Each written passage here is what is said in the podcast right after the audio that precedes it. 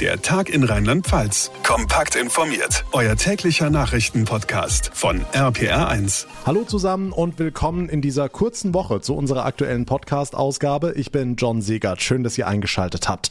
Ja, wieder mal ein Feiertag und wieder mal ein Öffnungsschritt in Rheinland-Pfalz. Der nächste Schritt im rheinland-pfälzischen Perspektivplan. Ab Mittwoch werden die Zügel noch mal mehr gelockert und wir fassen zusammen, was dann wieder geht und was nicht und wie es parallel mit den Impfungen bei uns im Land läuft. Außerdem sorgt seit vergangener Woche der massenhafte Betrug in Testzentren für Schlagzeilen, haben wir am Freitag groß drüber berichtet. Heute haben Bund und Länder beschlossen, die Kontrollen in diesen Teststationen massiv auszuweiten. Ob auch in Rheinland-Pfalz Betrugsfälle bekannt sind, wir haben nachgefragt. Wir gucken außerdem auf die Reisebranche, die ja inzwischen auch wieder was anbieten kann, nach Monaten im absoluten Stillstand. Wie da der Status quo ist, das verrät uns der Betreiber eines Reisebüros. Und wir stellen euch einen jungen Mann aus Andernach vor, der mit seiner seiner Erfindung den ersten Platz beim Bundeswettbewerb von Jugend forscht belegt hat. Was er erfunden hat, das gleich nach den wichtigsten Themen des heutigen Tages. Blauer Himmel, warme Temperaturen und die nächsten Lockerungen in Aussicht. Also da sind wir schon mal schlechter in eine neue Woche gestartet. Den Feiertag habe ich dabei noch gar nicht erwähnt. Rechtzeitig vorher will Rheinland-Pfalz den nächsten Schritt seines Corona-Öffnungsstufenplans gehen. Die dritte und vorerst letzte Stufe, mit der sogar noch etwas mehr erlaubt werden soll als geplant. RPA1-Reporter Olaf Holzbach, was ist neu ab Mittwoch und können wir uns das wirklich leisten? Also das Wichtigste ist vermutlich mal die Lockerung der Kontaktregeln. Bis zu fünf Erwachsene aus mehreren Haushalten, dazu auch Innenveranstaltungen mit Publikum und keine Tests mehr in der Außengastro. Dazu schon länger bekannt die Schwimmbäder. Zur Frage, können wir uns das leisten? Professor Bodo Plachter, Virologe an der Mainzer Unimedizin. Grundsätzlich ist so alles das, wo auch entsprechend ein Hygienekonzept vorhanden ist, das ist zunächst mal unproblematisch. Und insofern kann man vieles auch wieder zulassen, aber eben nach wie vor sicherlich unter kontrollierten Bedingungen. Wir haben natürlich auch noch die äh, Problematik der sogenannten indischen Variante auch im Raum stehen, die möglicherweise auch nochmal wieder Einfluss auf die Inzidenzen hat. Da haben wir es. Noch ist es nicht geschafft mit weiteren Öffnungen. Nach Mittwoch wird es daher wohl etwas dauern, um zu sehen, wie sich die Zahlen entwickeln. Hm, kriegen wir denn jetzt nicht auch mehr Impfstoff? Ab Juni doch eineinhalb Millionen Dosen für Rheinland-Pfalz sind zugesagt, fast 75 Prozent mehr als im Mai. Ministerpräsidentin Malu Dreyer. Daran können Sie gut erkennen, dass wir zu Recht davon ausgehen, dass wir erheblich weiter an Tempo zulegen werden, was das Thema Impfen betrifft und dass es auch wirklich nachvollziehbar ist, dass man ab diesem Zeitpunkt dann tatsächlich auch die Impfpriorität aufhebt. Und zwar heute in einer Woche, wenn auch die Betriebsärzte einsteigen. Sie und die niedergelassenen Kollegen bekommen den Großteil des Impfstoffs Impfstoffs. Trotzdem bleibt er vorerst knapp. Sommer in Rheinland-Pfalz mit mehr Impfstoff und gelockerten Corona-Regeln. Morgen sollen sie beschlossen werden. Die Infos von Olaf Holzbach. Für viele Aktivitäten wird allerdings der Negativtest weiter nötig sein. Den können wir ja in einer der zahlreichen Teststationen machen. Einige Betreiber dieser Stationen sind ja im Fokus der Justiz gelandet. Die Rede ist von massivem Betrug bei der Abrechnung, haben wir in der Podcast-Ausgabe vom Freitag ausführlich aufgegriffen. Sarah Brückner aus der RPA1 Nachrichtenredaktion. Sind denn auch Fälle aus Rheinland-Pfalz bekannt geworden? Nein, das Landesamt für Versorgung und die Kassenärztliche Vereinigung sagen, es gibt hier bislang überhaupt keinen Hinweis auf irgendwelche Unregelmäßigkeiten. Aber auch in den rheinland-pfälzischen Teststellen wollen die Behörden jetzt genauer hinschauen. Fast 1700 dieser Stationen gibt's mittlerweile. Drei Viertel davon sind in privater Hand und vor allem die kommerziellen Angebote werden da wohl genauer beäugt, weniger die Ärztinnen und ApothekerInnen. 18 Euro können pro Test angesetzt werden. Dass dann am Ende auch die Zahl der durchgeführten Tests wirklich stimmt, war bislang Vertrauenssache.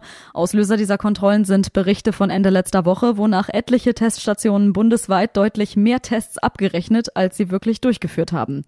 Okay, aber inzwischen wurden ja auch eine Reihe von Teststellen in Rheinland-Pfalz geschlossen. Warum?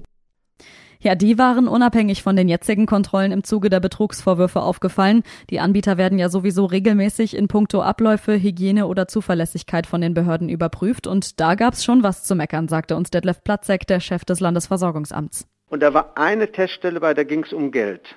Und zwar hat diese Teststelle von den Bürgerinnen und Bürgern Geld genommen für den Test. Und das haben wir denen untersagt und die hatten sich aber nicht dran gehalten und dann haben wir das äh, entzogen. Ja, und in einem anderen Fall musste sogar das Gesundheitsamt einschreiten wegen nicht tragbarer Hygienemängel, wie es heißt. Hm, Stichwort Bundesnotbremse, Sarah, die gilt ja noch bis zum 30. Juni. Und so wie es aussieht, soll sie angesichts der guten Entwicklung auch nicht verlängert werden. Ja, vorausgesetzt, die Zahlen entwickeln sich weiter so wie in den vergangenen Tagen und Wochen, dann haben wir richtig gute Chancen, dass die Notbremse tatsächlich Ende Juni ausläuft. Bund und Länder hatten sich ja auf die Maßnahme verständigt, um bundesweit einheitliche Maßnahmen zu schaffen und die Infektionszahlen überall zu drücken.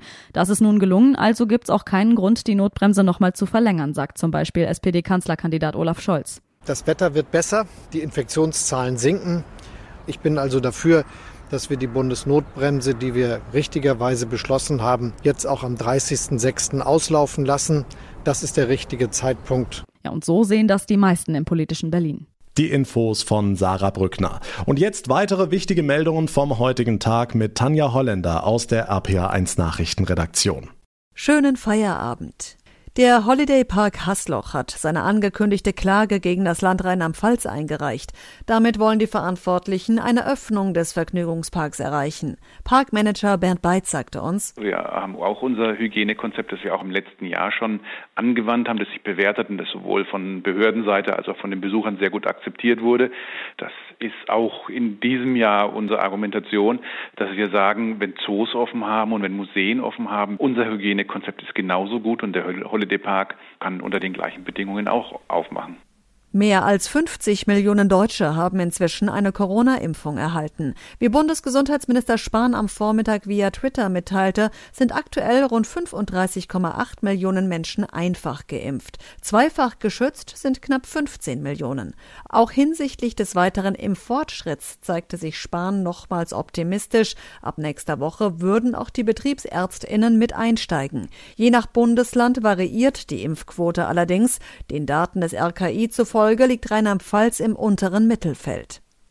Das Kölner Landgericht hat eine Mutter und deren Ex-Freund zu langen Haftstrafen verurteilt. Sie hatten versucht, die fünfjährige Tochter der Frau zu töten, indem sie ihr nicht genug zu essen gaben. Dafür muss die Frau neun und ihr Ex sieben Jahre in Haft. Die Kita hatte die Behörden alarmiert, weil das Mädchen dort lange nicht erschienen war. Laut Gericht schwebte das Kind in akuter Lebensgefahr. Im südhessischen Ginsheim-Gustavsburg haben Unbekannte 300 Kilo Spargel gestohlen. Laut Polizei gingen die Diebe dabei professionell vor. In der Nacht auf Samstag stachen sie auf einem Feld auf einer Länge von rund sechs Kilometern Spargel. Anschließend verschlossen sie die abgeernteten Erdhügel wieder. Dem betroffenen Betrieb entstand damit ein Schaden von rund 3000 Euro. Die Polizei hofft nun auf Zeugenhinweise. Zu Hause ist es ja angeblich am schönsten. Das stimmt auch ganz oft. Besonders in Rheinland-Pfalz gibt es unzählige tolle Flecken. Nur nachdem wir alle jetzt gut ein Jahr daheim bleiben mussten, reicht es auch mal damit. Bei vielen wächst das Fernweh und die Nachfrage in den Reisebüros steigt deutlich. RPA1-Reporterin Maike Korn hat mit einem Fachmann aus Wörstadt gesprochen. Im Laden von Christian Otto ist wieder richtig Leben, sagt er. Seit zwei, drei Wochen spürt er, dass die Menschen Sehnsucht nach Strand und Meer haben. Die Corona-Lage entspannt sich, die Politik sendet positive Signale. Darauf haben viele nur gewartet. Meldungen, die kamen, der Sommer ist gesichert, aber auch, dass die Bundesregierung entschieden hat, dass ein negativer Schnelltest auch ausreicht, wenn ich nach der Rückreise ähm, nach Deutschland komme, um nicht in die Quarantäne gehen zu müssen. Diese Hürden sind gefallen und damit werden die Leute auch wieder mutiger. Sonne, Strand, Meer und eben auch eine gewisse Wettergarantie. Dementsprechend ähm, tendiert vieles Richtung Griechenland, Spanien, ein bisschen Italien, aber auch der ein oder andere, der sagt, ich möchte jetzt erst noch mal eher im Inland bleiben oder eben auch der Bergurlaub. Ähm, ist nach wie vor weiterhin im Trend. Tendenziell also eher EU und keine exotischen Fernreisen. Vielleicht auch wegen des einheitlichen Impfpasses, der bald kommen und für klare Regeln sorgen soll. Also man merkt schon, dass der Informationsbedarf um einiges höher ist. Ähm, es muss vieles im Vorfeld beachtet werden. Gerade da ist das Reisebüro, denke ich, der richtige Ansprechpartner, um diesem gerecht zu werden und ähm, auch einfach eine sichere und ähm, schöne Reise zu garantieren. Christian Otto rät allen, die reisen wollen, nicht mehr allzu lange zu warten, denn die Preise klettern vielerorts schon massiv. So ist das mit Angebot und Nachfrage. Die Infos von Maike Korn. Vielen Dank. Also zugegeben, ich habe einen riesen Respekt vor dem, was die Jugendlichen da auf die Beine stellen. Acht tolle Projekte aus Rheinland-Pfalz haben mitgemacht beim Bundesentscheid von Jugend forscht. Und ein Projekt hat es tatsächlich ganz nach vorne geschafft, weil diese Idee im besten Fall Leben retten kann. Jan Heinemann aus Andernach hat in der Kategorie Arbeitswelt den ersten Preis abgeräumt. Er hat einen Löschigel für die Feuerwehr erfunden. Das ist eine große Metallkappe mit ganz vielen kleinen Düsen dran. Sieht eben aus wie ein Igel Igel und dieses Teil kann dann zum Beispiel mit einer Leiter in den Brandherd geschoben werden. RPA1-Reporter Dirk Köster hat mit dem Sieger gesprochen. Der Löschigel kann insbesondere gut bei Industriebränden zum Einsatz kommen. Er bietet den Vorteil, dass zu den Gefahrstoffen oder was auch immer dort gelagert wird, ein erhöhter Abstand gehalten werden kann. Im Stile eines Daniel Düsentriebs hat Jan Heinemann den Löschigel entwickelt und das, obwohl er mit der Feuerwehr eigentlich gar nichts zu tun hat. Die Idee hatte ich gemeinsam mit einem Freund aus der Schule.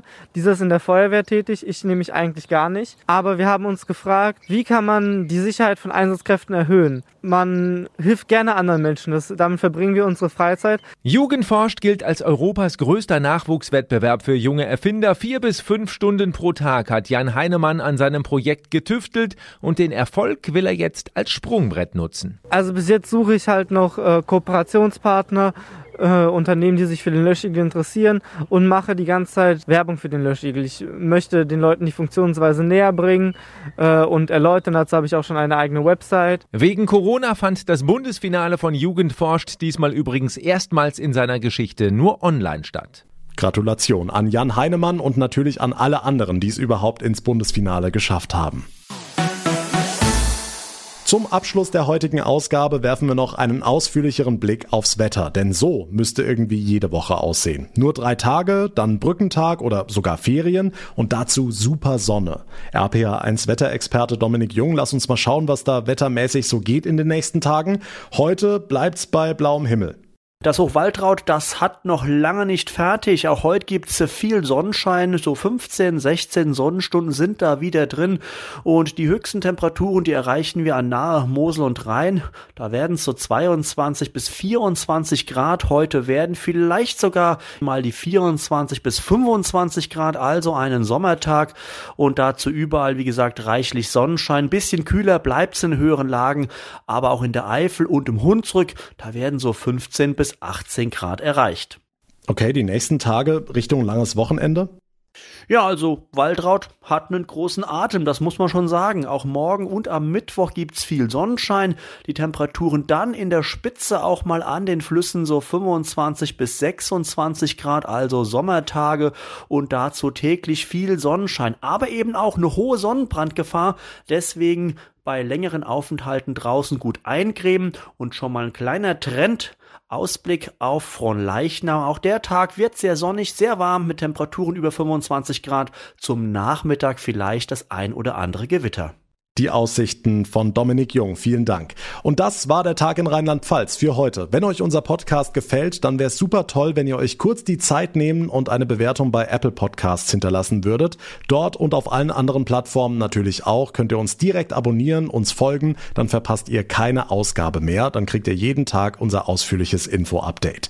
Mein Name ist John Segert. Ich bedanke mich ganz herzlich fürs Einschalten, für eure Aufmerksamkeit. Wir hören uns dann morgen Nachmittag wieder. Bis dahin eine gute Zeit und vor allem allem bleibt gesund. Der Tag in Rheinland-Pfalz, das Infomagazin, täglich auch bei RPR1. Jetzt abonnieren.